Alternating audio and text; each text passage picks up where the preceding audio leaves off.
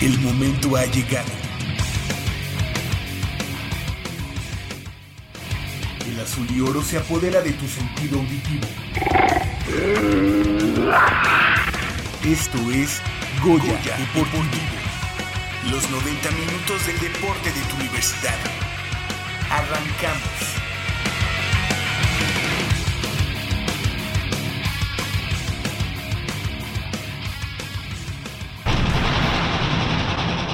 Después de 13 años, Pumas volvió a ganar en Copa Libertadores. La gimnasta auriazul Mariana Vázquez por el pase a la Copa del Mundo en Brasil. Todo sobre la nueva mesa directiva de la UNEFA. ¡Comenzamos!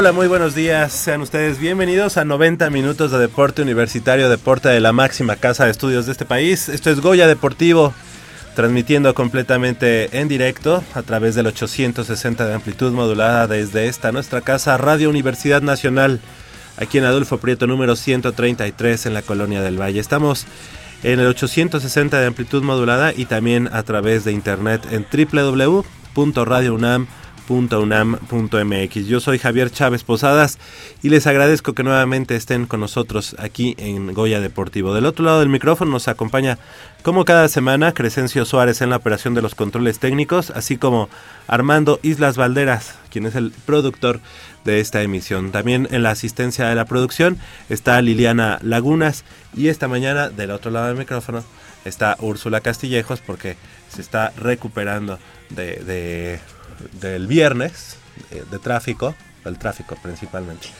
Y de este lado del micrófono, mis compañeros y amigos, a, quien, a quienes me da mucho gusto eh, saludar. Primero, primeramente, Nayeli, Nayeli Rodríguez, ¿cómo estás? Muy buenos días. ¿Qué tal? Buenos días a todos los que estamos en esta mesa, a nuestros radioescuchas. Contenta de estar otro fin de semana con ustedes. Contenta del nada más y nada menos 4 a 2 que se llevó Pumas en Copa Libertadores. Y bien, feliz de estar aquí. Exactamente, estaremos platicando de, ello, de ese partido. Y también le damos la bienvenida a em, Paulina. Paulina Vázquez, ¿cómo estás, Pau? Buenos días. Hola, buenos días a todos. Muy bien, contenta de estar aquí otra vez después de ausentarme una semana. Sí, porque hace una semana te fuiste a la Copa Puma. Ya estaremos platicando de eso hablaremos ahorita. en unos minutitos. Y también le damos la bienvenida a eh, Leopoldo García de León Polo. Muy buenos días, ¿cómo estás? Bien, Javier, muy buenos días. Eh, muy contento de estar en otra emisión más y ya comentaremos eh, sobre todo el deporte y en especial sobre los Pumas que logran una importantísima victoria entre semana. Exactamente, y como que empieza una, puede ser el inicio de una buena racha, ¿no? Para el equipo de los Pumas.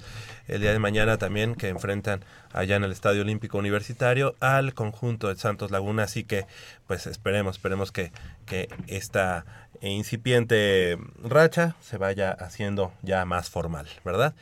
Y bueno, ya le dimos tiempo de que, de que se instalara como, de, como, como Dios manda y pues le, le mandamos, le damos la bienvenida a Michelle. ¿Cómo estás? Muy buenos días, Michelle Ramírez Corral. Muy buenos días, Javier. Muy buenos días a todo nuestro auditorio. Estoy súper contenta. Tenemos como también muy buenas noticias para el fútbol americano de nuestra casa de estudios. Entonces también más adelante ya estaremos hablando más ampliamente sobre este tema, pero muy contenta de estar aquí con todos nuestros radioescuchas. Así es, también ten- tendremos información sobre el fútbol americano de la Universidad Nacional. Ya hay nuevo head coach. Estaremos platicando también del presidente de ONEFA, que en este caso pues representa a la Universidad Nacional Autónoma de México y ya justamente a una semana de que inicie la temporada regular de la intermedia de la Organización Nacional Estudiantil de Fútbol Americano. Así que sí, ya tiene mucha razón Michelle estaremos platicando de ello. Pero la semana pasada, el fin de semana anterior, se llevó a cabo allá en Ciudad Universitaria la, com- la Copa Puma de Gimnasia. ¿Y qué mejor, y qui- quién mejor que nos puede eh, apoyar con esta información que eh, Pau, Pau Vázquez, ¿cómo, cómo, cómo nos fue a los Pumas? Muy bien, un resultado bastante satisfactorio para todos.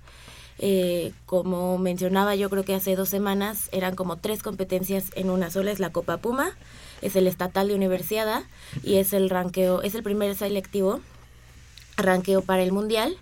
Entonces no todos compiten en todo. Ahorita que mandemos a la nota nos van a explicar el porqué de tres competencias en uno. Pero los universitarios eh, se llevaron bastantes buenos resultados. No solamente los universitarios, sino también eh, los de bachillerato. Había cuatro integrantes de, de prepas que también hicieron muy bien. Muchos oros. Y en cuanto al mundial, pues ya sabíamos que, que Fiona era era la candidata y sí, efectivamente se confirmó su pase, su pase al mundial. Este, pues es la única de la universidad, pero no por eso los resultados de todos los demás fueron, fueron menos. Claro. Las expectativas se cumplieron y los objetivos también. Entonces, pues, ¿qué les parece si vamos a la nota? Y cuando acabe hablamos un poquito más Claro que de sí, lo que adelante. pasó.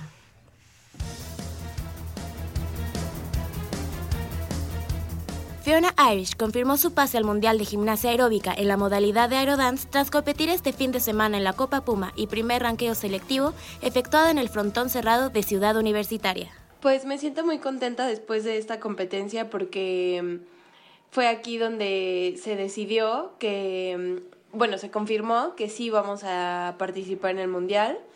Y bueno, estoy muy contenta con esta noticia porque pues para cualquier atleta de la aeróbica es muy importante eh, ir al Mundial. Este certamen también contó como la etapa estatal de la universidad, eventual que Fiona clasificó en sus tres rutinas. Y pues la verdad me fue muy bien en todas las rutinas, en las tres rutinas que tengo por la universidad. Eh, obtuve muy buen resultado, estoy muy satisfecha con mi trabajo, eh, logré superar el trabajo que había estado realizando el año pasado en la individual y en los de conjunto, entre y aerodance, la verdad es que tuvimos unas rutinas muy muy buenas y pues igual tenemos que seguir trabajando y mejorar para obtener los mejores resultados en la universidad, que es la competencia más importante para nosotros. Luz Delfín, entrenadora del equipo universitario de gimnasia aeróbica, explicó el porqué la necesidad de juntar tres eventos en una misma competencia. Bueno, siempre dentro del ranqueo de la Federación Mexicana de Gimnasia se convoca a una copa. Esto es con el fin de promover las clases pequeñas de la gimnasia aeróbica. Así los gimnastas pequeños pueden ver a los grandes, aprender y es como una muy buena experiencia para ellos. Me parece una gran oportunidad ya que son muy pocos los gimnastas de Conde. Pues los gimnastas tienen la oportunidad de ver a otros atletas de mayor nivel, de ver a atletas con los que se enfrentarán también en la fase de la Universidad Nacional y esto nos permite medirnos, ver cómo vamos y pues es una gran motivación. Sobre los resultados de esta competencia y lo que sigue para este equipo en los próximos meses, esto señaló. Estamos muy satisfechos, muy contentos, creo que se logró el objetivo. Todos clasificaron a la etapa regional del Conde, Pero bueno, más allá de eso, ellos compitieron con contrincantes que, con los cuales se van a enfrentar en la Universidad Nacional y creo que el resultado para nosotros fue muy positivo. También en las categorías de los niños pequeños, hubo niñas que participaron por primera ocasión y bueno, pues esto va dando un semillero al equipo de gimnasia aeróbica. El semillero del equipo de gimnasia ya empieza a dar frutos, pues estudiantes de bachillerato de la UNAM hicieron un excelente papel para hacer su primera competencia en la clase senior y se impusieron al nivel de los mejores del país. Tal es el caso de Daniela Martínez, estudiante de la Prepa 5, quien consiguió el oro en la Copa Puma y el tercer lugar en el ranqueo para mundial a solo unas décimas del primer puesto. Significa una meta cumplida porque anteriormente no había competido en mi mejor forma por diferentes circunstancias y desde que me preparé para esta competencia tenía la expectativa de dar un buen papel. Y fue muy emocionante poder competir en una nueva clase junto con las mejores del país. Ahora, todo el equipo tendrá como objetivo en sus entrenamientos trabajar en los detalles y mejorar sus rutinas para el regional de Universidad el próximo mes de abril.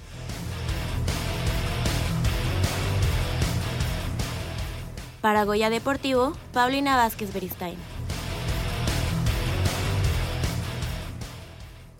Pues ahí está el recuento de lo que fue la Copa Puma y ya como nos comentaba Paulina, tanto en vivo como en, la nota, de, de, todo lo que se llevó a cabo precisamente de cara a lo que será el Mundial, el Mundial de la, de la especialidad.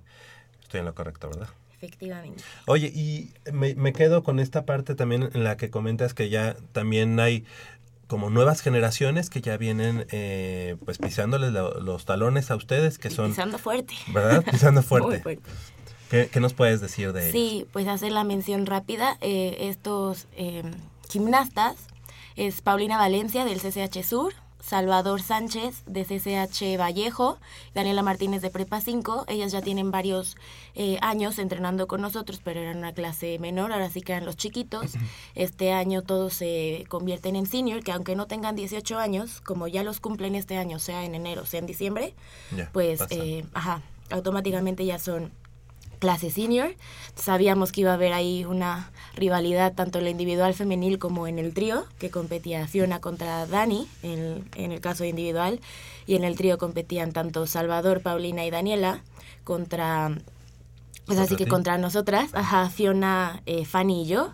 Entonces, pues sí, había una, una especie de rivalidad slash compañerismo ahí muy muy padre la verdad, porque pues ahí en los entrenamientos jugábamos y las entrenadoras también nos decían, no, no, no, así los van a ganar o no, así los ganan los otros. Entonces pues fue una forma de motivarnos a avanzar.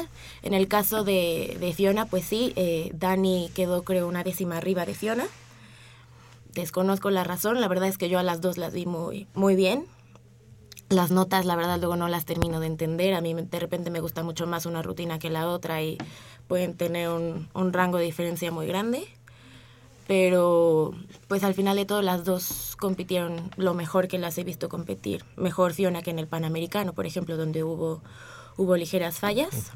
O sea, ahorita crees que se preparó mejor, está, digamos, más enfocada en, en lo que viene o, la tomamos en, eh, o simplemente en este, en este se vio mejor? Pues se vio mejor, ha estado más, más preparada. Este, el mes de enero que, que usamos para preparar esta rutina, pues sí, claro, mucho más enfocada eh, a mejorar los detalles del Panamericano. Este, la misma rutina simplemente tratando de mejorar errorcitos que había tenido en la competencia de diciembre.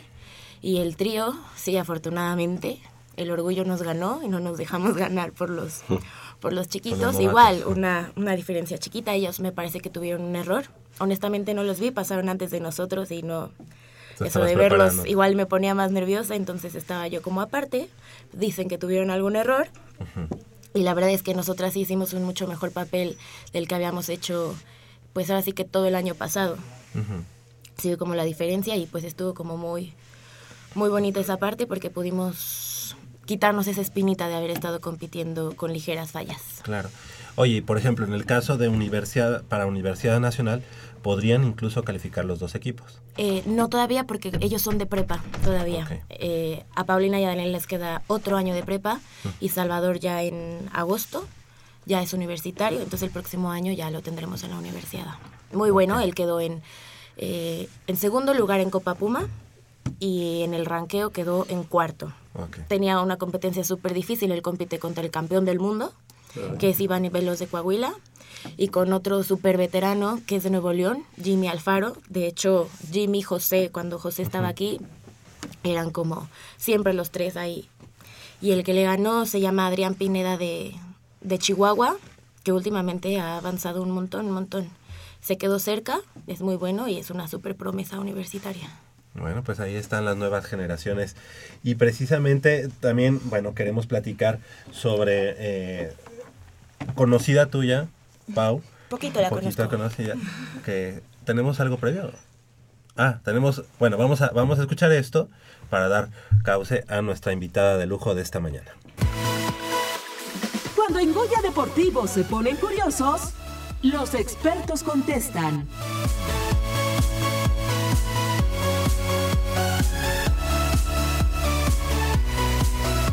Pues está con nosotros esta mañana Mariana Vázquez Beristain, que obviamente es la hermana mayor de Pau, de Paulina, pero que ahora viene pues para que la entrevistes, no como, oye, ¿qué pasó con lo que te pedí? Reclamos, si nos Ajá, peleamos no es con los ¿eh? reclamos, no, oye, No, el no por la, la blusa que no le pediste prestada ni nada de eso. Ni Sí, no. pasa eso, no pasa. sino viene como invitada, invitada de lujo, Mariana Vázquez Beristain, quien competirá en el campeonato de gimnasia de la costa del Pacífico en la ciudad de Everett, en eh, Washington, Estados Unidos, del 5 al 11 de abril próximos. Eh, muy buenos días, Mariana, gracias por estar con nosotros esta mañana en Goya Deportivo. Hola, ¿qué tal? Buenos días a todos los que nos escuchan, a ustedes. Muchas gracias por la invitación.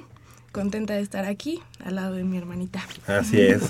Mariana, estudiante de la Facultad de...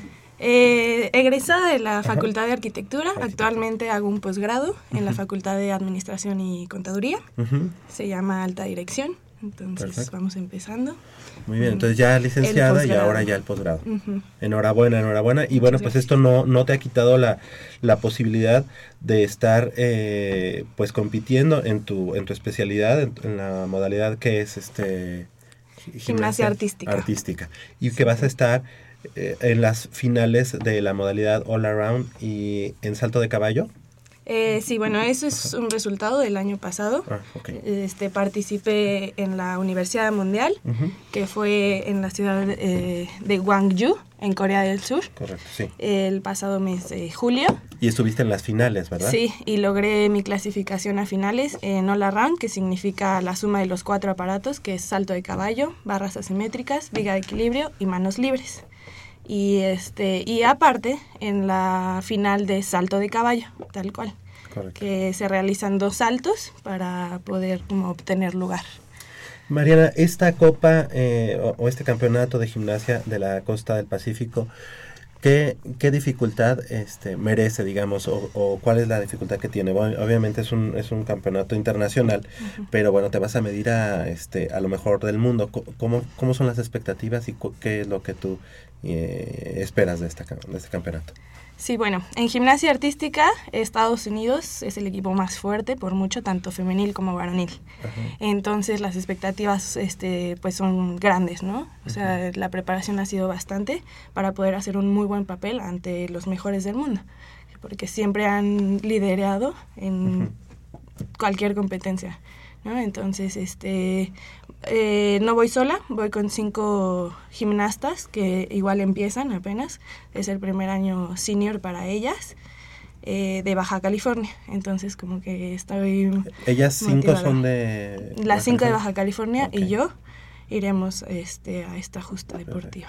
Y tú representando tanto a la universidad como, a México. Al país, este exactamente.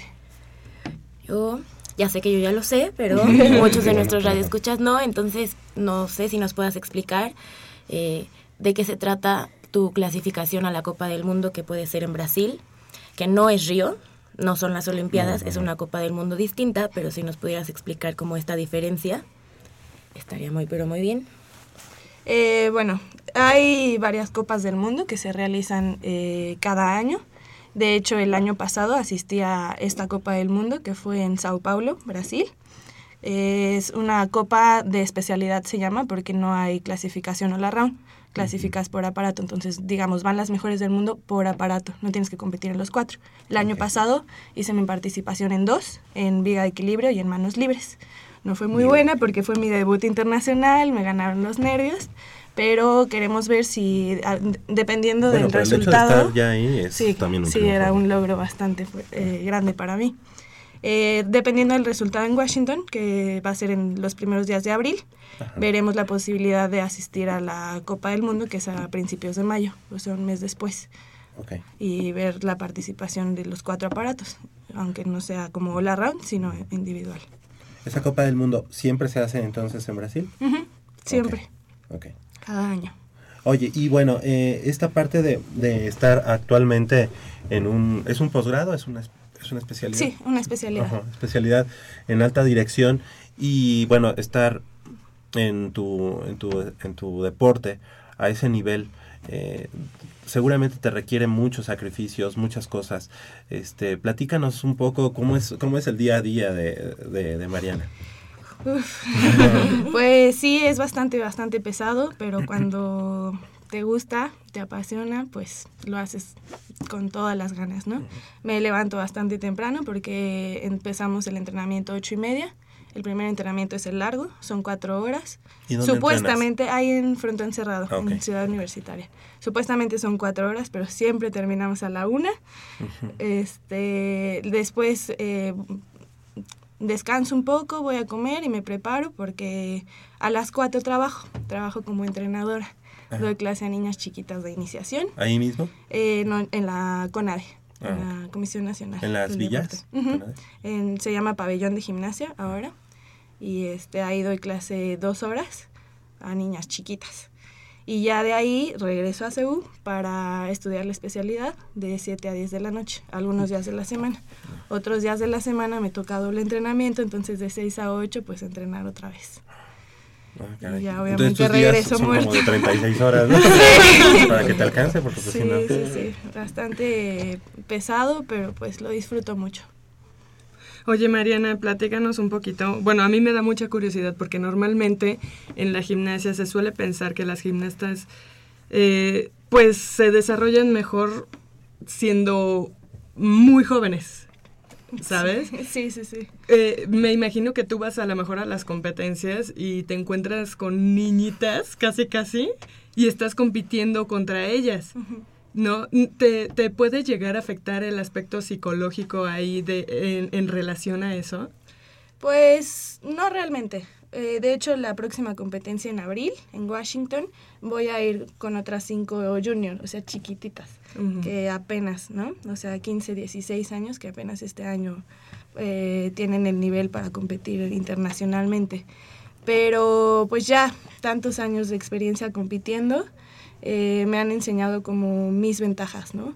Y entonces conozco mucho mejor mi cuerpo, conozco mucho mejor mi mente a la hora de competir, sé lo que me afecta, sé lo que no, entonces como que es, son unas cosas por otras. Obviamente la capacidad física no se compara, o sea, cuando tenía 15 años, claro que aguantas mucho más, ¿no? Duele mucho menos las rodillas, los tobillos, bueno, lesiones también, porque pues tuve una ruptura del tendón de Aquiles. Si hablamos O sea de que- tus lesiones, sí. nos vamos a ir a las lesiones todos de aquí. No, no, no han sido tantas, pero sí han sido dos que tres graves que pues claro, mm, dejan secuelas. Por más que te cuides y todo, nunca quedas al 100%.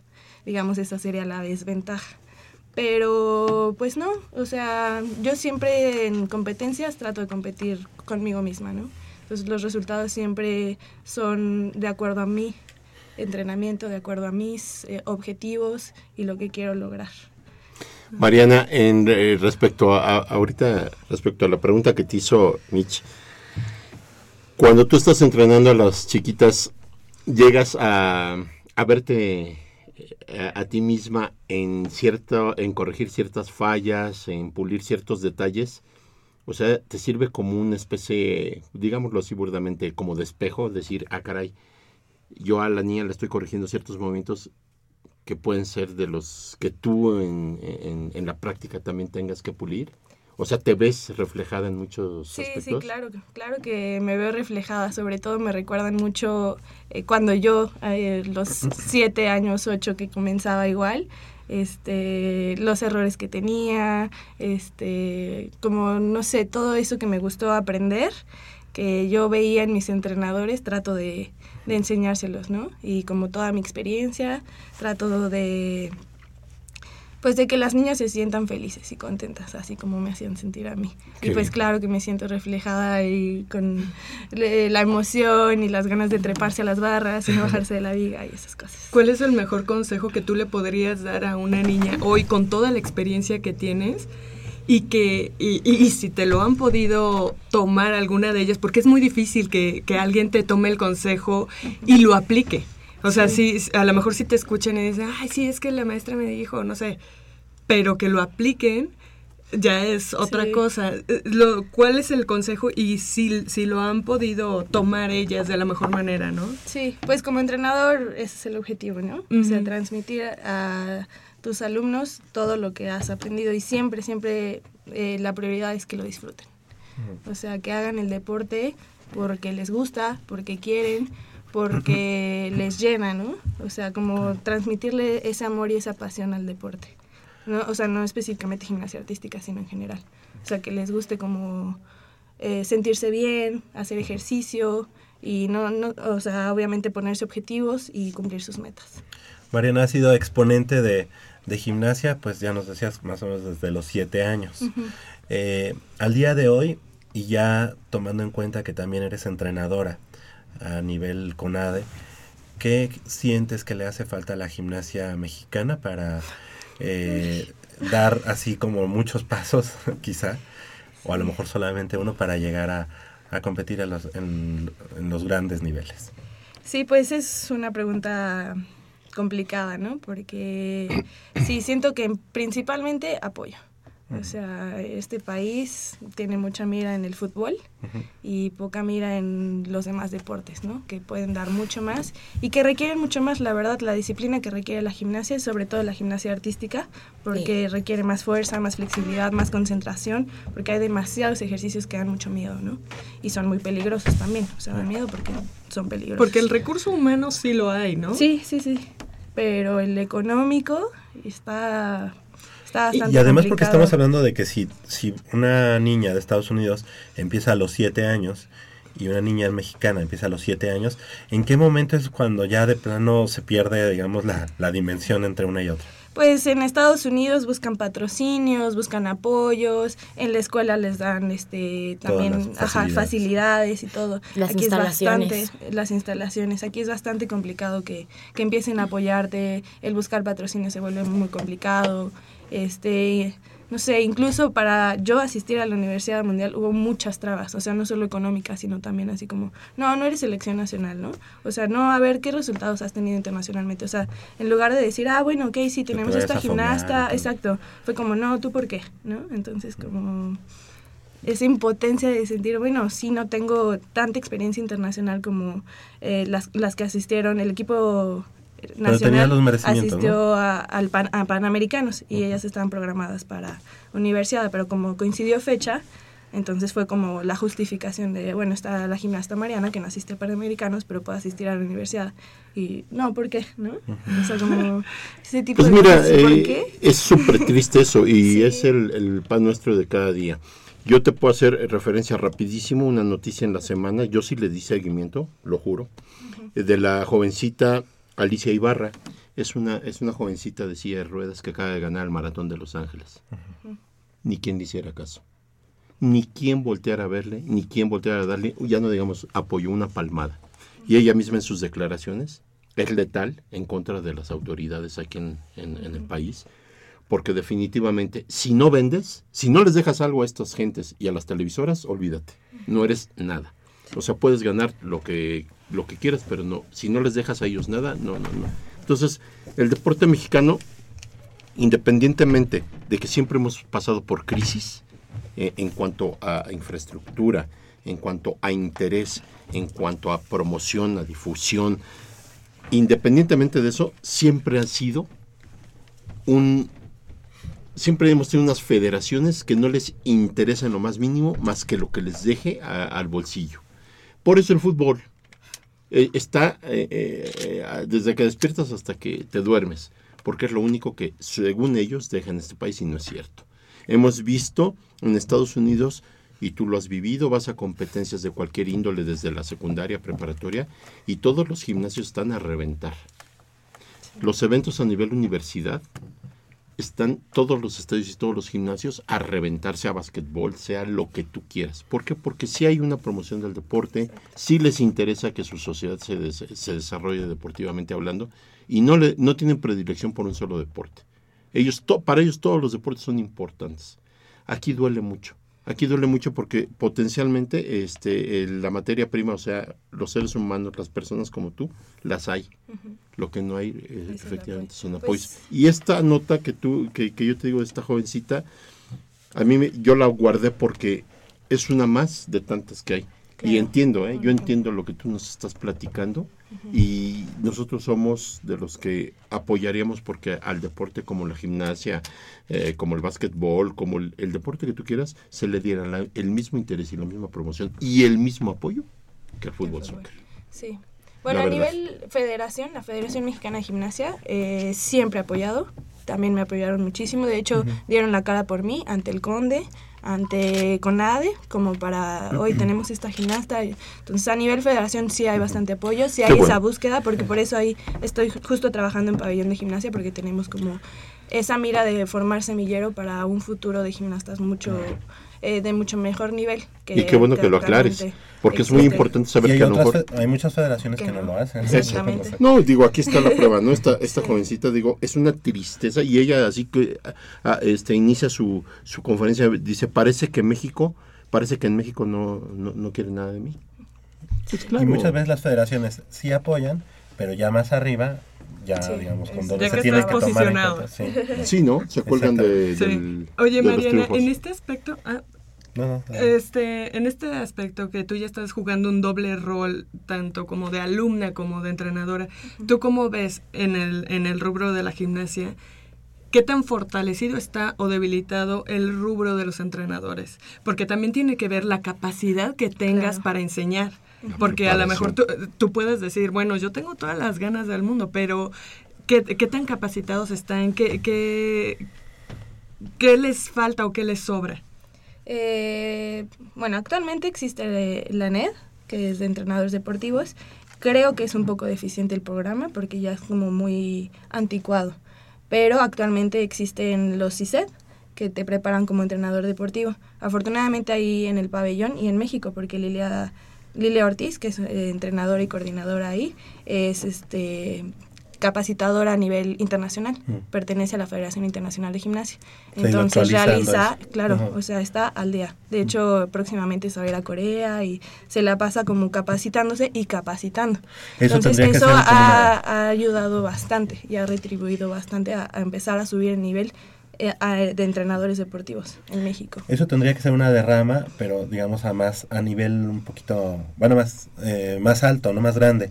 Es decir, si en la ENED o en la ESEF hubiera ese tipo de, de programas Capacitación. ajá, Ujú. Y de actualización. ¿No hay congresos eh, Sí. seguido? ¿No tienen congresos o no Sí, hay el CISED algo se establecido? realiza cada, cada año y se hacen este cursos y ¿Y capacitaciones. vienen expositores Ajá. importantes? Eh, sí, sí, se busca que vengan, por ejemplo, eh, cuando se montan rutinas para niñas de nivelitos, se trajo al, al que hizo las rutinas, es, que es en Estados Unidos. Nayeli. Este, Mariana, a mí me gustaría saber un poco. Bueno, sabemos que las gimnastas asiáticas tienen como una preparación más difícil, quizá, por todo lo que implica que ellas estén en este deporte, ¿no? Que algunos podrían hasta decir que es un exceso lo que hacen con ellas. ¿Crees que si las mexicanas tuvieran como el mismo tipo de preparación, eh, pudiera haber un mejor resultado, independientemente quizá de, o sea, suponiendo que haya patrocinios y que no tuviera algún problema económico ese deporte? Eh, sí, bueno, es una educación bastante diferente, ¿no? Una O cultura sea, muy una distinta. cultura muy distinta, una cultura física diferente, también las capacidades físicas muy distintas. Ellos son demasiado flexibles, demasiado laxos. Nosotros tendemos a ser como, como más, eh, bueno, depende, ¿no? Pero más eh, capacidades de fortaleza. Ah, ok. Entonces, pero sí, yo creo que sería como si tuviéramos como un poco más esa cultura deportiva, eh, no sé, esa educación de decir, voy a entrenar diario, este, Más necesito, ¿no? exacto, como más disciplina para cumplir mis objetivos, sí estaremos en, en otro nivel definitivamente. Todo tiene que ver, ¿no? La cuestión social, la cuestión Sí. física, la cuestión de alimentación, Claro. todo lo que- como, como Pero ¿sabes que, cómo se llama eso, Javier? Disciplina. En la semana vi un video de un joven en, eh, en Colombia de ascendencia japonesa que les explicaba a las personas cuál es la diferencia entre la disciplina y la y digamos y lo que es eh, la vida cotidiana, ¿no? Y un ejemplo rápido decía es que nosotros los latinoamericanos estamos acostumbrados siempre dice yo me estoy espantado de tantas mentiras que decimos. Yo te digo en un segundo estoy contigo. Te hablo por teléfono, ya en un segundo estoy contigo, dice los, los, los japoneses, cuando dicen un segundo es que ya estás aquí. O sea, que volte- pueden voltear y, y estás junto de ellos. S- Esos detalles eh, dan una explicación de lo que es la disciplina en todos los ámbitos de la vida. Se los voy a pasar y por ahí lo, lo, lo- lo checan. Es un video muy interesante, muy bonito, muy simpático. Y de veras, si no hay disciplina, dice, es que los mucha gente cree que los japoneses son los mejores en todo, en tecnología y todo. Dice, no, son disciplinados. Véanlo, vale mucho la pena para que lo apliquen en el deporte. Y cultura. Sí.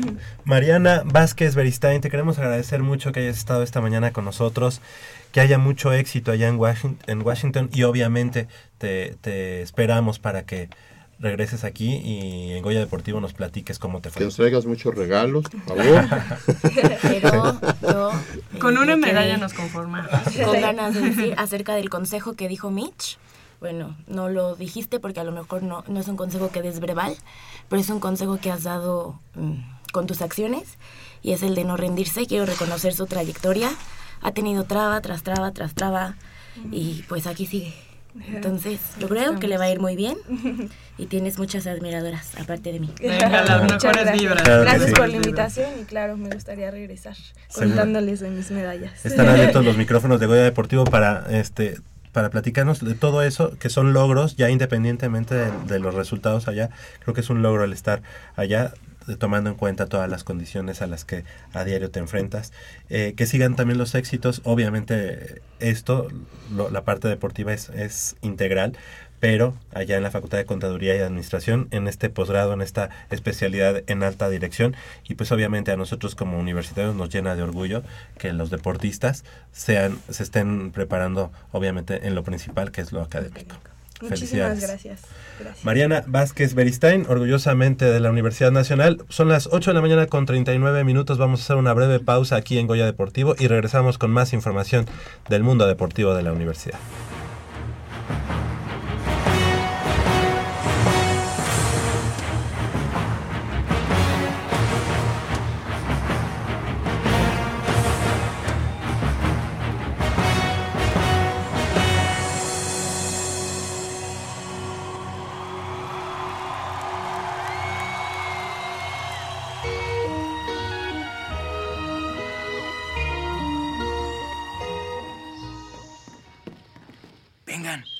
Aquí.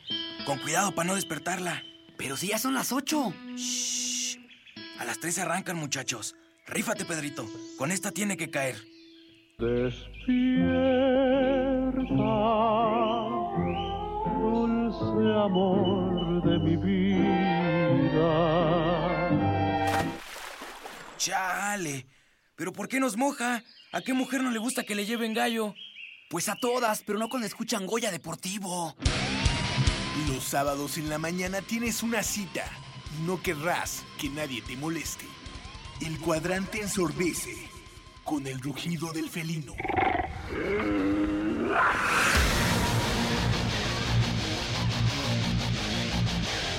El deporte también se practica con los oídos.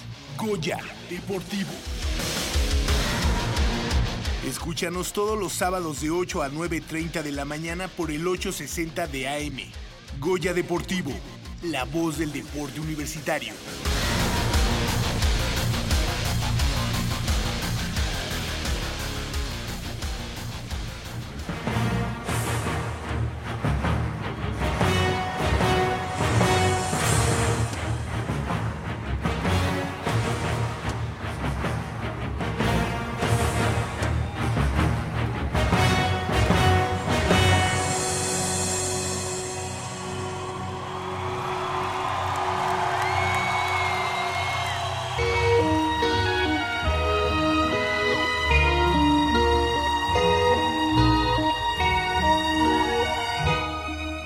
De regreso aquí en Goya Deportivo y bueno, pues seguimos con mucha información del mundo deportivo de la universidad y este, bueno, aquí me pusieron el carrusel deportivo de la UNAM eh, de la, la, semana del 22 al 28 de febrero, es decir, a partir del próximo eh, lunes. Eh, hay bastantes, bastantes actividades y es que se está llevando a cabo en Ciudad Universitaria el clasificatorio para Universidad Nacional 2016. El fútbol rápido estará jugando, los Pumas estarán jugando contra el ISEC el próximo 22 de febrero a las 14 horas allá en la cancha de fútbol rápido de Ciudad Universitaria que está justo a un costado del multifamiliar ahí en Ciudad Universitaria. El fútbol femenil estará enfrentando los, las Pumas a las Panteras Negras de la UAM el 23 de febrero a las 14 horas en el campo número 1 de Ciudad Universitaria. También hay fútbol rápido femenil o sea, rápido, soccer y rápido. Eh, de la UNAM contra la YMCA el 24 de febrero a las 3.30 horas en la tarde en la cancha de fútbol rápido también. Habrá alterofilia en el gimnasio de pesas de Ciudad Universitaria el 26 de febrero a las 10 de la mañana. Esta es una competencia que dura bastante, así es que si, si a ustedes les gusta ir, prepárense. Eh, fútbol rápido varonil también de la UNAM contra la YMCA el 26 de febrero a la una y media de la tarde también en la cancha de fútbol rápido de Ciudad Universitaria.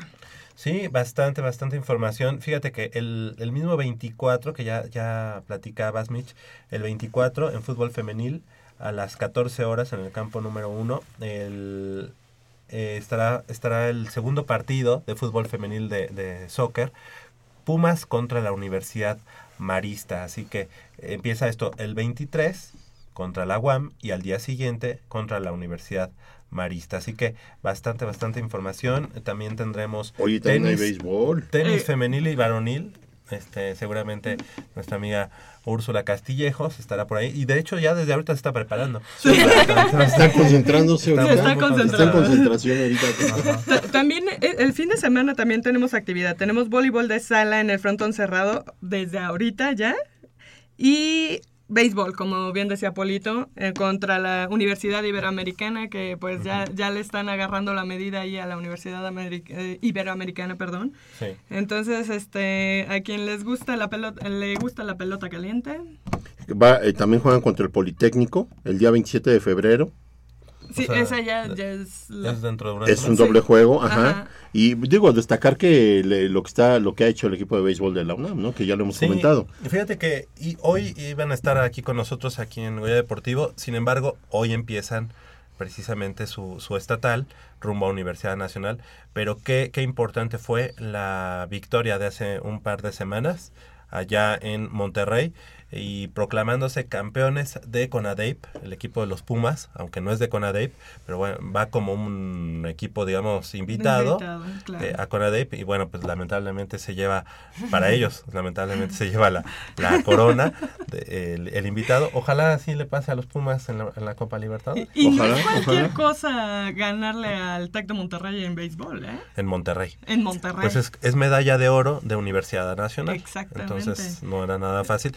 También también estuvo el TEC de Monterrey Campus Puebla y la universidad, em, una, una, universidad de allá de, Monterrey también. ¿La UDEM? No, no estoy segura. ¿La Universidad de Monterrey? No estoy segura. Ahorita lo vamos a revisar, ahorita lo vamos a revisar, pero sí, eh, muy, muy loable lo que hizo Pumas. Oye, dentro de cursos de capacitación, estoy viendo que hay uno muy interesante para todos nuestros amigos y para toda la audiencia, este, el programa integral de control de peso. Recordemos que somos un país con problemas de obesidad, entonces este no dejar pasar este esta convocatoria. Yo creo que es muy interesante, vale la pena que los estudiantes y, el público en general se entere y, vaya a, este a esta a este curso o a esta o a este evento. E, esto comienza el 28 de marzo. Dura seis meses, de lunes a viernes de 8 de la mañana a 9.30 horas y de 10 a 11.30 horas valdría la pena por que lo hagan. Eh, recuerden, este, hay que mover el cuerpo y qué mejor por medio de estos este, programas que tiene la UNAM, ¿no? Eh, eh, tocando el tema y si no pueden asistir a ese, pueden asistir a las evaluaciones físicas de pérdida para que sepan cómo están eh, cada persona en, en su propio ser. Eh, los, el miércoles... Ah, es, es un programa permanente, es gratuito los miércoles de 10, a, de 10 de la mañana a 4 de la tarde. Las inscripciones, pues, en el día del evento, pero pueden ir, acercarse, hacer sus evaluaciones físicas y Sí, vale la pena, qué- bueno que lo dices, Mitch, que, que sepan que todo esto es gratuito, que no, no cuesta un quinto y, y qué mejor oportunidad para aprovecharlo. Siempre será importante tener la salud al 100% porque tendremos mejores deportistas y estudiantes. No, de, de- de mínimo saber cómo está claro, uno. ¿no? claro, cuidarla. Ya que hablan de, de estos eh, estas actividades que se llevan a cabo en materia deportivo, deportiva, quiero comentarles que se llevará a cabo la em, carrera nocturna de la Facultad de Química en las próximas fechas. Ya están abiertas las inscripciones en la página de www.química.unam.mx y también la eh, carrera de 5 kilómetros de la prepa número 8. Así que mandamos un saludo a nuestros amigos de, la- de los leopardos. Ya, ya estuve por allá, ya me inscribí y vi las medallas, están muy bonitas. Son precisamente el logotipo de los leopardos de la prepa número 8. Les Ah, mandamos qué un saludo onda, a nuestros amigos. Hoy íbamos a hablar con ellos, pero este no, no tuvimos suerte. Pues es que ahora con tanta competición que se está dando, este está dificultando un poquito luego localizar a los amigos o que asistan los eh, equipos representativos o, o alguien, porque pues ahorita están en plenitud de competencia y, y vamos a ver con el paso de, de los días eh, qué se puede hacer, eh, porque bien lo dices, hoy eh, podía haber estado el equipo de béisbol, pero pues desafortunadamente... Ahorita es cuando más por su actividad cali- ya sí, sí, sí, hay que hicieron entender. su jornada doble. Así es Exactamente. que béisbol para, para aventar. Exactamente. Y bueno, vamos a iniciar con la información del fútbol americano y tenemos esto preparado. Tercer y gol en el primer cuarto. Lanzamiento buscando al receptor. ¡Interceptado! Puma sigue avanzando yardas. ¡Vámonos a los emparrillados!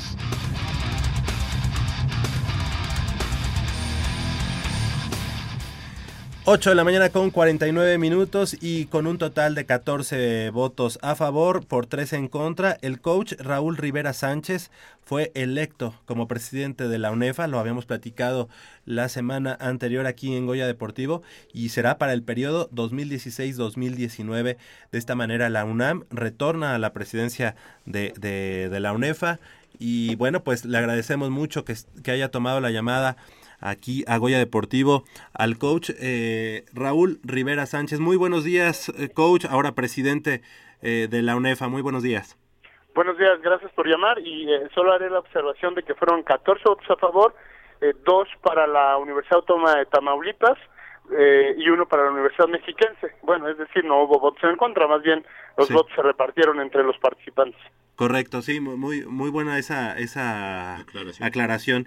Y bueno, eh, Raúl, ya no, ya no te queremos decir coach, aunque sigue siendo coach, pero bueno, coach, presidente de la UNEFA, eh, Raúl Rivera, eh, ¿qué representa para la universidad en este momento regresar a la presidencia de, de la UNEFA y cuáles son las expectativas eh, que se tienen para, para afianzar todos estos avances que se, ha- que se han tenido en la, en la organización?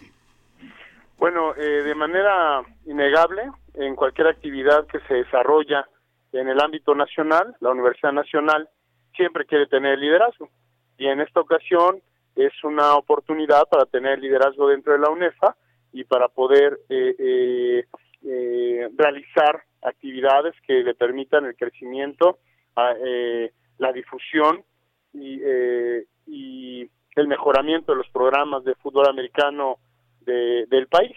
Así que creo yo que es un momento ideal para que la universidad pueda estar al, al frente de este de este proyecto de la liga más grande que existe en el país eh, de, de fútbol americano que en este momento con si contamos los los eh, jugadores que participan en intramuros tenemos 17 mil jugadores así que pues es importante para para y, benéfico considero yo para el fútbol americano nacional Eh, coach, algo importante es eh, ya como, como NEFA que se ha venido fortaleciendo con la incursión de nuevos eh, equipos, organizaciones y, y, universidades. ¿Qué expectativas se tiene por, por, lo menos para este 2016 en cuanto a crecimiento de, de, nuestros, de los distintos grupos y de nuevos equipos? Bueno, desde luego que es importante para la UNEFA el poder eh, eh, eh, incorporar competencia, es importante para UNEFA poder incorporar nuevos equipos y nuevos nuevas oportunidades de, desarrollo dentro de la misma. yo lo que considero es que hay muchas cosas por hacer. A veces mediáticamente solo se toca un tema. Por ejemplo, en, en, esta época el único tema mediático que se toca es el acercamiento con CONADEP. Sin embargo, hay mucho por hacer, es decir, un tazón de campeones no va a solucionar la falta de capacitación en programas infantiles o un tazón de estrellas no va a solucionar que eh, los equipos de grupo eh, blanco y rojo tengan la oportunidad de, de, um, reclutar y de mejorar sus programas y de igualarlos a los del grupo verde. Entonces, eh, yo lo que creo es que la universidad tiene la capacidad, la infraestructura, el conocimiento, la experiencia para poder llevar a cabo líneas de acción que, que hagan que lleguen al mejoramiento de, todos los equipos de la liga. En efecto, hemos visto que, que, esa ha sido la pregunta constante en cuanto al acercamiento con, con CONADEIP. Creo que, como ya bien lo comentas, eh, esto va más en, en favor del fútbol americano nacional y creo que la UNEFA en ese sentido lo, lo ha entendido bien en cuanto al, a reglamentar todo ese tipo de, de cosas que, que, se quedan quizá al aire. Em, en cuanto a la infraestructura que se tiene actualmente sobre fútbol americano y las distintas organizaciones que, que forman parte de UNEFA, ¿qué se tiene, qué se tiene vislumbrado, coach? Bueno, mira, primero, eh, para cerrar esta parte con, con, con ADEP, eh, lo has apuntado muy bien. La UNEFA de manera unánime piensa que puede haber un acercamiento, pero también de manera unánime eh, reconocemos que ese acercamiento debe ser con reglamentación. Eh, por otro lado, eh, yo considero que con la infraestructura que se tiene y los apoyos que se pueden generar, eh, podemos tener una derrama eh, de económica hacia de diferentes programas, podemos generar algún tipo de acción como por ejemplo sería un tryout nacional eh, donde específicamente nos enfocaríamos a reclutar jugadores para el grupo blanco y para el grupo rojo eh, eh, como lo hemos hecho en para la selección nacional por ejemplo en las convocatorias de las eh, sub 19 eh, donde ambos tryouts han sido convocados en la Universidad Nacional, en los campos de la universidad, con el staff de la Universidad Nacional, y han sido, eh, eh, eh han tenido un, una gran eh, respuesta de convocatoria.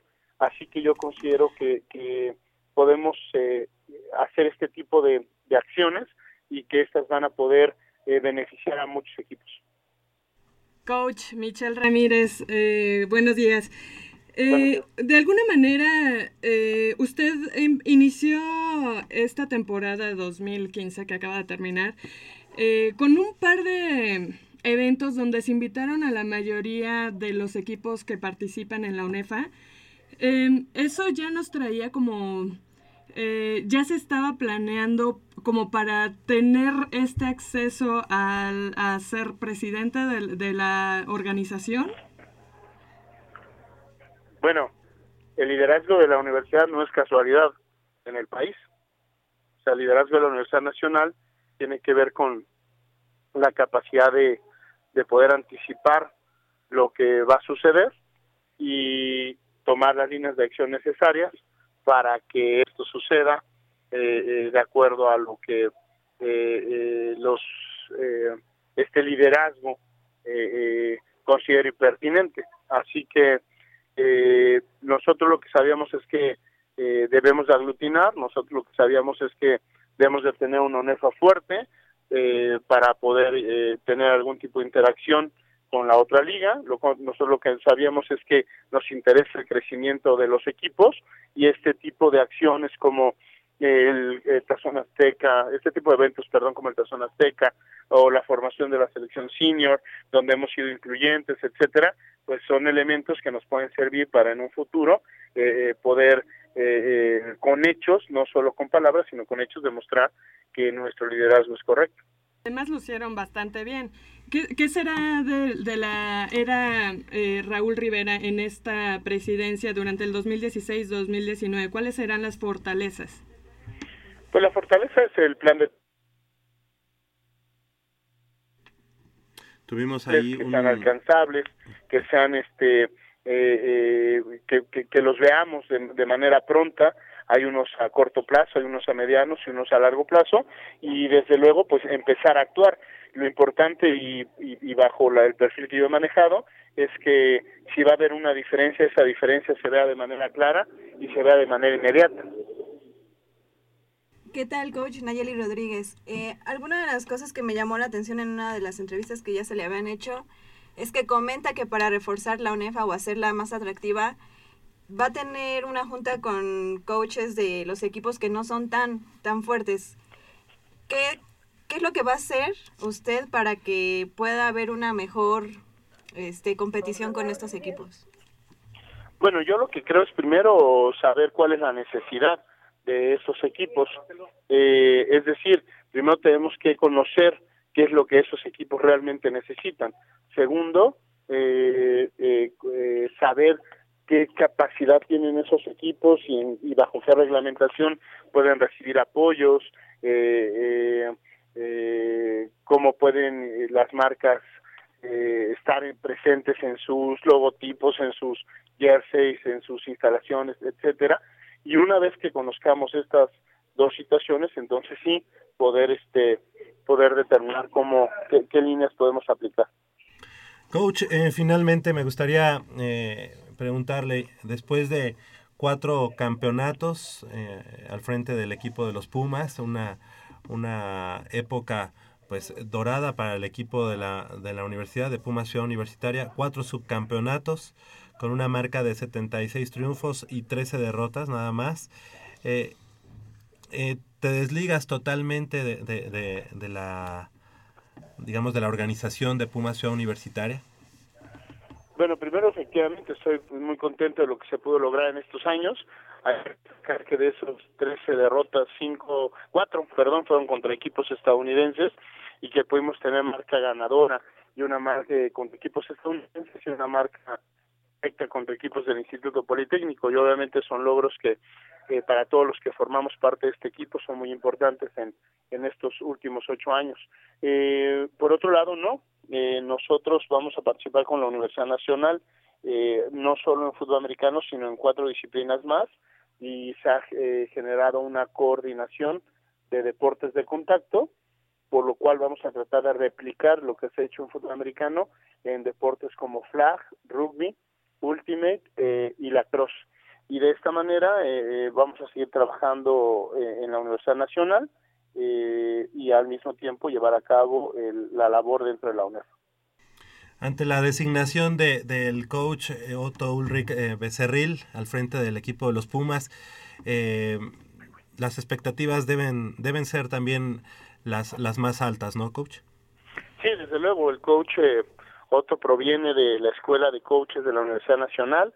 He trabajado con él desde el año 2007 en el staff de, en el staff de entrenadores y eh, es una persona capaz, mama, eh, las líneas de trabajo van a ser exactamente las mismas.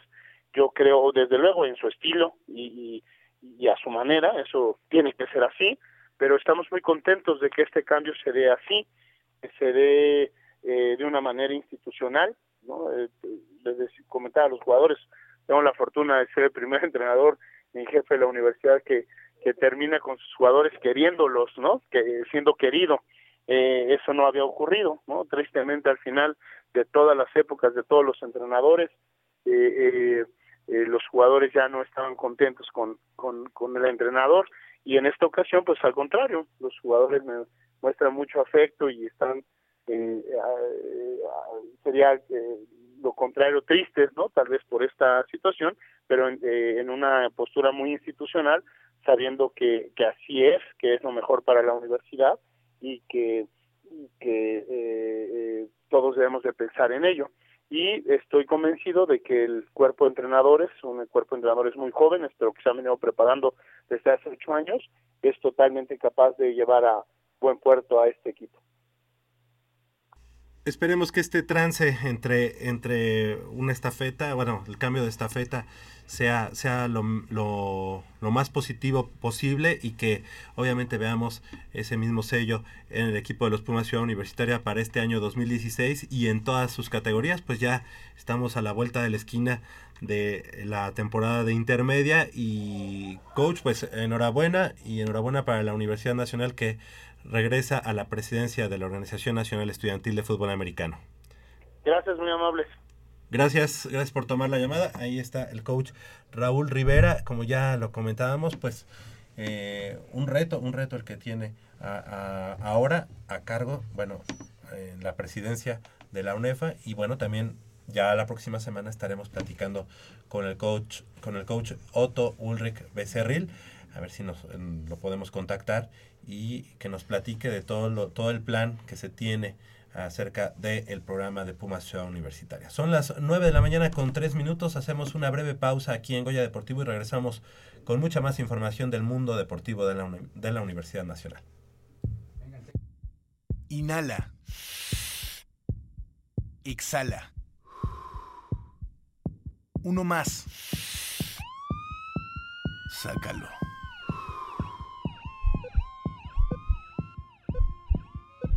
Nos damos otro jaloncito.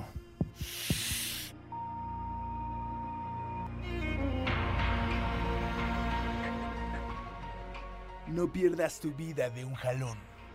No te la juegues. Las drogas no son una opción.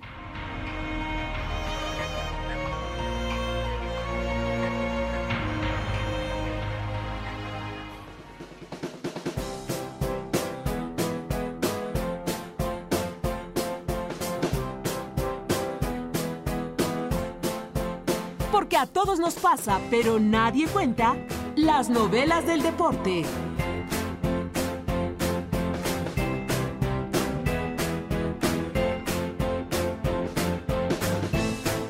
Bueno, pues ahí es una nueva sección y yo quiero que me expliquen qué, qué, tiene que hacer aquí una radionovela.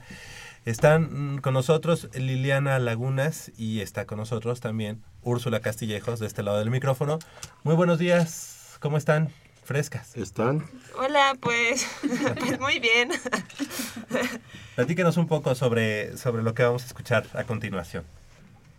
Pues bueno, es eh, una radionovela de guiones muy cortos, como de máximo tres minutos, que hablan sobre situaciones distintas que tiene la gente eh, rela eh, relacionada con los deportes. Correcto. Liliana. Así es, como dice mi compañera, ya no es tanto involucrarnos con el deportista, sino a los que vemos y estamos junto con el deportista, junto con el deporte, los que vivimos a diario, eh, ya no tanto haciendo alto rendimiento, sino viéndolo por la tele, estando presente, ¿no? Correcto. Y pues, ¿qué hace aquí? Pues tratar de entretener un poco al radio escucha, eh, sacarlo un poco de la zona de confort, sacarlo de eso que se tiene acostumbrado a estar escuchando eh, hora y media un programa como, pues muy, ¿cómo decirlo? Muy cuadrado. De pura información. De pura información, pues hacer que se ría un Y de que es de información sobre otra persona, ¿no? Y el chiste de esta radionovela es que ellos se logran identificar con los personajes o con las situaciones. Adelante, pues vamos a, vamos a escucharlo y bienvenido, bienvenida a, a Goya Deportivo esta sección. Final del fútbol mexicano. ¿Sabes? No tenemos que ver el partido de fútbol si no quieres. No, si quiero, amor. Sé que a algunos hombres no les gusta ver deportes con sus novias porque piensan que no nos interesa o que no lo entendemos. Pero de hecho yo creo que en verdad te gusta el fútbol. Oh, qué bueno que lo dices porque yo no soporto verlo contigo. No lo entiendes y no te interesa. ¿De qué estás hablando? De que eres un villamelón. Tú no vives ni sientes la intensidad del fútbol, menos con los Pumas así como yo. Tú no sangras el dorado y el azul. Pero en verdad me gustan. Oye, te estoy diciendo que en verdad me gustan. Oh, y entonces ¿por qué no los invitas a montar ponis contigo? ¿Perdón? ¿Qué? Ah, es que cuando los Pumas pierden me enojo toda la semana. Tú solo apagas la televisión y cenas, tu vida sigue. Es raro. Ni siquiera entiendes por qué me frustro tanto. Vamos. ¿Tan siquiera entiendes lo que estás viendo? ¿Sabes lo que es una jugada de pared? ¿Sabes lo que es la banda y por qué es tan importante atacar por ahí? Yo, eh, bueno, pero... Yo... Esto es servicio lateral Ay, ya, perdón, te entiendo. Fuiste criado por hermanas. No es tu culpa. Y te quiero. Tenemos muchas cosas en común, pero es importante que mantengamos otras separadas, ¿no crees? P- Pero soy el hombre, el fútbol es lo mío. Ah, sí. Nombra al director técnico de los Pumas, de qué equipo viene y si crees que es lo que se necesita. Ok, tienes razón. Bien, aquí está mi tarjeta de crédito, ve y cómprate algo lindo. El balón para el Chelo, que comparto lo que decía Alonso, está jugando bien, levantó buen balón, el remate. ¡Gol! ¡Gol, gol, gol! ¡Gol! ¡Ya! ¡Gol! ¡Ya! ¡Amor, ya haces el súper! Ay, pero si ya lo hice. Sobre el tiempo, les decíamos, tenía que marcar un gol. Antes del medio tiempo, la escuadra de Pumas. El Chelo, el Chelo levanta una pelota peligrosísima. Rebota finalmente. Pues a final de cuentas tenemos a alguien de, de la Facultad de Filosofía y Letras, que es Úrsula Castillejos, y que ahí la escuchamos muy en su papel, porque realmente ella es muy futbolera, o sea, realmente no estaba actuando, no estaba actuando. Me salió natural. Exactamente. Felicidades de, de Arte Dramático y Teatro de la Facultad de Filosofía y Letras, Úrsula Castillejos, y obviamente pues el, el guion. ¿Quién era el mandilón? El era nuestro productor, eso sí. Sí, No se decir. No Era, el personaje perfecto, era el actor perfecto para O sea, el daba el personaje. perfil. Exacto. Y, el, y el- es tuyo el guion. Eh, bueno, hicimos. eh, Úrsula tiene la idea, yo reviso el guion. eh, si tiene que hacerle algunos cambios, se los hago. Si no, pues está. Ah, le puedo agregar, le puedo quitar algunas otras cosas. La producción sí es mía. eh, pero pues, Pues enhorabuena. ¿Lo vamos a tener cada, qué? ¿Semana? ¿Cada 15? O diario. Sí, perfecto. Sí, sí me agrada, sí me Oye. agrada. Es totalmente diferente en la realidad, obviamente lo sabemos, pero... Oye, tendrías que hacer un, un, un, digamos, eh, del año, tendrías que hacer un, un resumen, un CD para, para tener este todas las Oye, y además, a la, la gente que nos escucha desde hace tiempo recordará que no será la primera ocasión en que tengamos una serie como tal y que de la primer serie, incluso Radio Universidad Nacional nos, nos regaló la producción del CD de, de Goya Deportivo, de las aventuras del señor G. Ajá. Y le mandamos un saludo a Manolo Matador Martínez Román, que fue, digamos, en ese momento el Simmons. Exactamente, el creador de ello. Y felicidades a Liliana Lagunas, felicidades a Úrsula Castillejos y obviamente a nuestro productor que estuvieron inmersos en la preproducción, en la producción y también en la Oye, en ¿y así guion. será en la vida real? No, no, a mí no me ha tocado. No te ha tocado. Todavía no me ha Oigan, tocado. Pero a lo mejor a, a Nayeli sí, ¿no? Ah, sí, ándale, a lo mejor lo ubico como...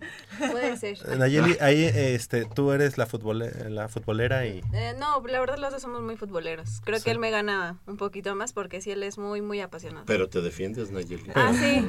Sí, compartimos lo mismo, casi casi. Oye, ¿y él a quién le va? A los Pumas, claro. Ok, perfecto. Le mandamos un saludo, ¿cómo se llama? Ya lo tiene amenazado. Kevin. Con los Pumas o a nadie, cabrón. Nada, apúrate, Kevin, porque si no haces, si no, si no haces tu quehacer, Kevin, mañana no te llevan al juego. Así que 9 de la mañana con 10 minutos y bienvenida a esta sección Agoya Deportivo, 9 de la mañana con 10. Hacemos una breve pausa y regresamos con toda la información de Libertadores, los Pumas y el día de mañana que también juegan contra Santos. Pase filtrado por la banda. Hay un cambio de juego. El central pide el balón. Se lo dan, remata y esto es. ¡Fútbol!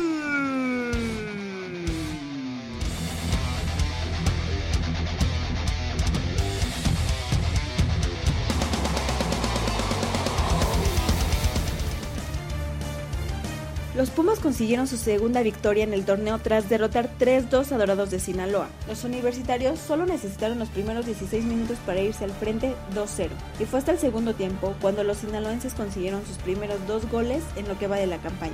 Sin embargo, el colombiano Luis Quiñones echó a perder la fiesta con Lichi tras marcar el gol que guió a Pumas al triunfo. En este encuentro, la precisión de tiro por los dirigidos por Guillermo Vázquez fue superior al 50% y esto se vio reflejado en el marcador. Con este resultado, momentáneamente los capitalinos se ubican en la décima posición y este domingo jugarán en casa ante Santos Laguna. Para Goya Deportivo, Nayeli Rodríguez.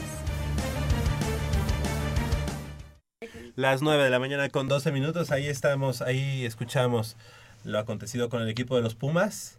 Y bueno, ¿qué les pareció el partido del, del jueves? La verdad es que de jueves a domingo es, es muy poco tiempo, ¿no? Pero, Bueno, igual de que fue la vez pasada de sábado a jueves, ¿no? De sábado. Ajá. Bueno, pues eh, ya sabían a lo que ya sabían y, y sabíamos que lo que se venía en este torneo por eh, el exitoso subcampeonato que, que conseguimos el, eh, el año pasado por la posición que tuvimos en, en- en la liga. Entonces, eh, ellos, eh, los jugadores, deben estar conscientes del ajetreo que se les presenta, pero a la vez una vitrina muy grande, una competición la más importante en América. Entonces, yo creo que es dignificar al fútbol mexicano, dignificar a los Pumas, este poner el nombre de la universidad en alto, recordemos a quién estamos representando. Y bueno, pues este en dos juegos, dos, do- dos triunfos. Mañana es el tercer juego en una semana. Esperemos conseguir el triunfo. ¿Cómo Pero sobre todo, Javier, corregir fallas, corregir ciertos detalles, porque efectivamente creo, afortunadamente no estuve equivocado, eh, en eh, o- algunos otros medios lo, lo analizaron un día después y decían efectivamente Pumas ganó, pero la defensa jugó muy mal. Nuestra Pero hay que defensa- agradecerle a David Cabrera que después de su expulsión, Puma se fue con nosotros dos goles para... Pues sí, para hay, poder ganar. hay que agradecerle y no Nayeli. Hay que agradecerle porque sinceramente yo a David Cabrera ya no le veo futuro en Pumas. Realmente ya no es un jugador que necesite Pumas. Realmente. Nunca dio el estirón. Lastimosamente sus lesiones lo mermaron y le ha costado mucho trabajo salir adelante. Yo creo que es más mental que, que cuestión física. Pero a final de cuentas, este, nos, eh, por un momento nos metió en muchos problemas. Porque si 11 contra 11 el juego estaba muy cerrado y muy difícil, cuando lo expulsan, yo sí pensé, No, te, créemelo, que, me daba por Sí. bien servido que El empate. el empate. Sí, por eso digo que, o sea, gracias, no, no porque nos Sí, haya metido en problemas, sí, ajá, o sea, sarcasmo de que, pues después de su Claro. expulsión, vemos que Pumas, de cierta forma, tuvo un mejor juego, ¿por qué? Por los dos goles que... Pero a ver, yo te pregunto, ¿por qué Pumas nunca juega así co- eh, con, 11 jugadores? Sí, Se- nos ¿no? expulsan un jugador, estamos en un evento internacional, de corte internacional, bastante difícil, y sacan la garra y se ponen a jugar un fútbol que yo no les había visto en mucho tiempo, la verdad. Créeme que yo vi un Pumas muy diferente, con sus fallas, insisto, Bueno, yo lo vi en, el de- en la final, que sacaron ahí su garra y... Sí, claro. Pero O ¿por no qué, no, no tan ¿por qué no hacerlo cada ocho días de la misma manera, sea de visita, sea de local? Máxime de local estás más exigido porque somos un equipo que debemos hacer respetar el estadio. Y resulta que eh, en este campeonato, desgraciadamente, ya llevamos descalabros en el estadio de Ciudad Universitaria. Entonces, yo veo un partido dificilísimo el día de mañana, más no imposible. Y parece ser que no va a haber rotación de jugadores. Parece ser que mañana se inicia con la misma Alineación. alineación. Bueno, pero yo ahí, ahí pensaría que Mesa, el defensa central que traen precisamente de Colombia, yo creo que es el momento para, para debutarlo ya en el lugar de Darío Verón. Yo mañana, por ejemplo, probablemente pudiera darle descanso. Fíjate, eh, fíjate mi lógica, a lo mejor estoy mal. Yo a lo mejor le daba descanso a Darío Verón, que fue quien cometió los dos goles, los dos errores en los dos goles. Y no porque, los, eh, porque haya errado, sino por darle descanso, meto a mesa y si el partido se torna un poquito a favor de Pumas, lo dejo seguir. Y si no, entonces sí hago el cambio, eh, meto a Darío Verón, este, porque recordar que Pumas viaja eh, próximamente eh, para el siguiente partido de Libertadores es fuera de Paraguay. eh, ajá, fuera de, de México. Entonces, se hablan de los viajes que son muy cansados. Yo a la edad de veintitantos, treinta años, digo, a mí quien me dice que se cansa de un viaje a esa edad, la verdad no sé qué hace en el deporte entonces. Pero Este, son jugadores de alto rendimiento y yo creo que más que nunca se tienen que cuidar, tienen que cuidar to- todos los aspectos. Si, si lo han hecho, qué bueno, y si no, háganlo porque se nos viene un calendario, pero salvajísimo. Sí, este, y bueno, creo que rescatar sobre los, bueno, creo que ambos porteros tuvieron mucho que ver para que no se moviera el marcador, ¿no? Así es. Tanto del lado de los Pumas como del Emelec. Eh, Entonces, Picolín resulta ser el mejor jugador del juego. así es, y por la tajada que hizo en el primer tiempo, que a veces muchos periodistas o los medios dicen que exagera un poco para la foto, pero creo que en esta tajada lo hizo muy bien. Mira, yo creo que eh, eh, hablar de, de la cuestión de la prensa, yo creo que le tienen, de, de tiempo para acá, yo veo que la prensa le tiene muy mala fe a Pumas. Yo no sé si Pumas no sea del agrado de muchos porque no, acceden a sus a sus eh, caprichos. Triquiñuelas Pero, también. exactamente. Pero si tú te has dado cuenta, Picolín está a la altura de cualquiera de los porteros que está en la selección nacional. Probablemente poquito abajo de, de- de Talavera, pero a mí que no me digan que Moisés Muñoz es mejor que Picolín o que el mismo Chuy Corona pasa por mejor momento que Picolín. Yo no, yo y no porque seamos Pumas o Sí, universitarios. ahorita es Picolín ahorita trae una racha fantástica que merecía ser, si no el primer portero, el segundo de la selección. A ese grado lo pongo yo. Pero insisto, la prensa no ayuda a Pumas. Y ni, queremos que nos ayude. Pero es triste que no volteen a ver a, a- a los Pumas como realmente lo que son. Sino que nada más eh, eh, están enfocados en dos o tres individuos cuando en Bueno, México... de su llamado a, a selección, bueno, lo traían en un choteo. Sí, ma- más que un premio parecía que lo habían exhibido, parecía que lo habían puesto para que la, la- la prensa le tirara. Y yo escuché en varios medios eh, muy mala muy mala vibra de, de- de- de parte de ellos hacia Picolín. Yo de hecho me metí a, a Twitter y como soy de palabras muy dulces, este, sí, me le tiré, sí me le tiré al cuello a dos o tres en Twitter, de, de E ESPN y de, y de Televisa Deportes, porque hacían mofa prácticamente de la, del De la llamado de Picolín a la selección. O sea, parece que no que- se Es vale. merecido, ¿eh? Parecía que tener varias jornadas en CEU sin goles, parecía que era no era necesario para que Picolín estuviera en la selección. ¿no? Así ¿Qué, po- es. qué portero en esos momentos ha hecho que en su estadio no reciba ningún gol? No, y además las actuaciones que ha tenido, y aquí lo hemos dicho también los errores que ha tenido, pero, pero el momento por el que atraviesa es muy, muy bueno el de Picolín Palacios, así que yo creo que era muy eh, justificable el hecho de que ahora ya con un entrenador que no está, digamos, viciado en la selección nacional, que no está eh, Tan influenciado. influenciado, que, o sea, fue muy lógico que él lo llamara, porque Claro. él ha ido a ver a los Pumas y dice, pues, ¿cómo no voy a llevar a este, a este portero? ¿no? Si Ahora, era está- una oportunidad y la gente confundió que casi casi lo hacían titular, ¿no? Era una oportunidad como la tienen todos. Y yo creo que no se vale que sigan este, haciendo mofa o, desprestigiando la calidad de un joven que a mí en lo personal está a la altura de los mejores porteros de México actualmente. Y la verdad, yo te voy a decir algo, independientemente, nosotros queremos mucho Pumas, somos super Pumas y somos universitarios, pero no dejamos de ser objetivos y a veces este, hacer una crítica ácida en contra de ellos. Eh, tenemos que ver que este juego de, de Libertadores, Javier, a mí me pareció que la defensa central deja mucho que desear y la verdad, este, nos hicieron como quisieron. De hecho, paradójicamente, los dos defensas centrales que la habían estado regando en todo el partido son los que meten los goles de la diferencia. Así es. 55, 36, 89, 89, tres pares de boletos para el partido de mañana. Pumas recibiendo al conjunto de Santos, de Santos Laguna. Así que llámenos y nada más con el simple hecho de llamar 55, 36, 89. Oye, productor, todos los que llamen y aquí este, las tres. Ah, ok. ¿Ya le dijiste eso a Liliana? Perfecto. Todos los que llamen participan en, en la, la sopa. tómbola. Ajá, en la- no, no- no tenemos tómbola, pero la- hacemos la sopa. Y aquí la mano santa solamente ahora de Paulina, porque Paulina es la más eh, La interesada. no, y la tenemos que consentir por haber hecho una muy buena actuación en su competencia. Además, exactamente. Ella va a sacar los tres ganadores y ya nosotros no nos metemos en bronca. Mañana, Pumas enfrentando a, Santos Laguna. Un ¿Cómo juego ven? dificilísimo, un juego que nos debe, de- debe ser otra vez un envión anímico porque eh, sacar eh, estos puntos significaría meternos de lleno a la pelea en los primeros ocho lugares de la, de la clasificación. Este, está muy fuerte, hay, hay equipos muy fuertes, hay equipos de menor nivel eh, desde mi punto de vista, que están arriba de nosotros. Nosotros hemos dejado escapar algunos puntos en Ciudad Universitaria y en Contra- algunos juegos claves. Puebla, por ejemplo. Puebla, por ejemplo.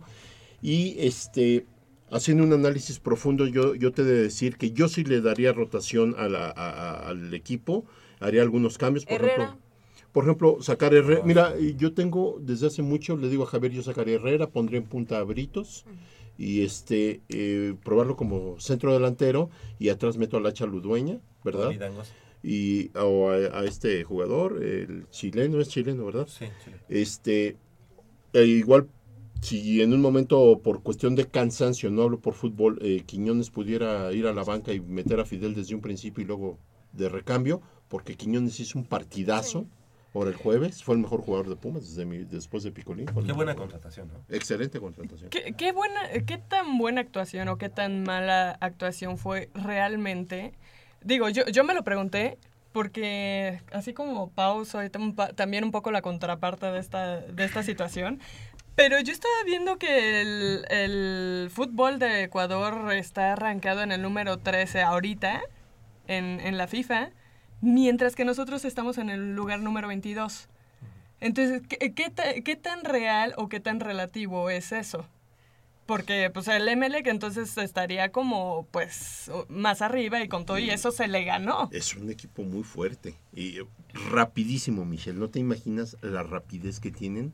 Ya no lo habían, eh, este, ya algunos jugadores de Pumas ya lo habían este, anticipado y realmente sí lo vimos. ¿eh? Traen unos jugadores que yo le decía a Javier, tal y tal jugadores me gustarían para Pumas. De verdad, jugadores muy buenos. Y, y si ustedes se han dado cuenta últimamente las contrataciones bombas son o ecuatorianos o colombianos. Porque yo creo que genéticamente son atletas ya dotados de una velocidad, de una explosividad tremenda y de un físico importante y que aparte la técnica que se tiene en Sudamérica para jugar al fútbol les ha ayudado muchísimo. La verdad sí es un equipo muy fuerte. En lo personal sí lo vi un equipo muy fuerte. ¿Qué le pasó? Yo te podría decir que sí fue factor jugar en la Ciudad de México. Perdón, tenemos dos minutos más para que nos sigan llamando y participar en la tómbola para llevarse sus, sus, sus boletos para el día de mañana. Dos minutos más, sigan llamando, nos apuntamos y ya. Yo, yo lo decía porque también vi las estadísticas y en Ecuador tiene una tendencia a la alta en su, en su fútbol. Y no- mientras nosotros tenemos una tendencia a la baja. Eh, a través de los años. Ellos hacen como una- un comparativo de los años 80, me parece, para acá. Y dices, bueno, No, y ellos han ¿y exp- qué está pasando con nosotros? Están en general. muchos jugadores. De hecho, la liga inglesa tiene mucho ecuatoriano. Mucho. Mucho, en la Claro. liga alemana hay ecuatorianos. Este entonces- Chucho Benítez, ¿no? Aquí, que aquí en México fue una figura este, pues, ecuatoriano. Sí, claro. Nuestro Entonces, ¿qué tan, Martínez ¿qué tan loable fue haber ganado No, con fue- menos jugadores? Con- digo, sí somos muy autocríticos con, con nuestro equipo, digo, porque es nuestro equipo, pero ¿qué, qué, qué tan loable fue el resultado? Muy loable y, 10 y con 10 jugadores. Sí, y sí, y no, no, no les quitamos el mérito para nada, pues definitivamente que me encantó la forma en que reaccionó Pumas, lejos de, de pensar en que se iba a jugar más conservadoramente por el jugador que tenemos de menos, al contrario, haz de cuenta que nos picaron el orgullo y se fueron ahora sí como Pumas sobre de ellos. Sí pienso que bajó un poco el rendimiento del equipo de Emelec, no sé tú qué opinas, Nayeli. Sí, eh, evidentemente creo que también coincido contigo que la cuestión que tuvieron que viajar a la Ciudad de México les afectó un poco. Y sí, creo que bajaron su rendimiento.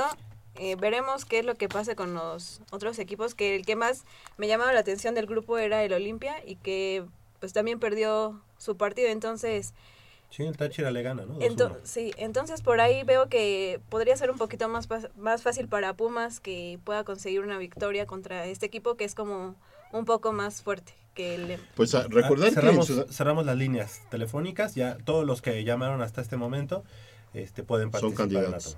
No, eh, hay, recordar que en Sudamérica ya es diferente. ¿eh?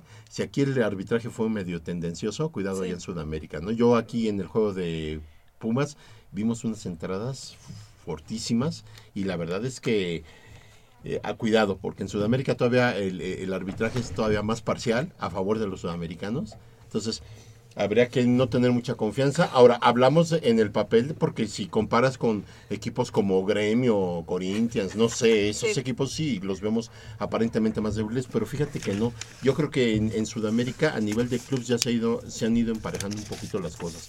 Yo siento que si Pumas, si bien lo decían, pasamos esta fase y entramos a la siguiente fase, Pumas es un serio candidato. ¿eh? Yo sí me ilusiono mucho con Pumas, la verdad, porque lo que le vi, si corregimos esos errores puntuales, que te digo que en este caso fue la defensa central, yo, yo presiento algo muy bueno en el futuro de Pumas. Yo creo también. Yo Ojalá también que nos llevemos, que olvidemos ese mal paso en Copa Libertadores el, el último año que participaron, que fue hace un 10 punto. años. Conseguimos un, un punto. Y había la última, la última Había sido el peor, el peor equipo. Eh, esa- así es, o sea, la verdad fue vergonzoso.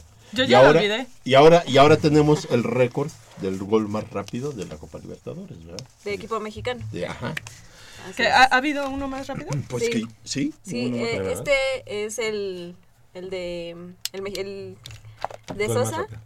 Fue, eh, está en la posición como 4 y hay unos que han sido más rápidos. Ya, ya doblamos What? todas y cada una de las llamadas, no sabemos cuál es ca- cada una. Y precisamente a quien está más participativa en la parte de fútbol, que es Paulina, Paulina Vázquez, ella va a ser la encargada de sacar a los tres, gana- tres Paulina no ganadores. puede hablar de la emoción del jueves. Tenemos uno, dos, Ni tres. el enojo de, con- de Dorados ni la emoción de, de la victoria del ML. Perfecto.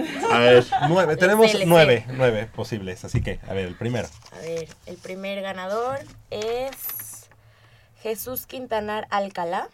Ok, él ya tiene su par de No, boletos. de que dice sorteo. Dice Ah, sorteo. perdón. Jesús Quintanar Me faltaron Alcalá. mis lentes. Ganador número 2, Oscar Barde- Valdés Licona, ¿no? Licona, León. E- Esas patas de araña. Ah.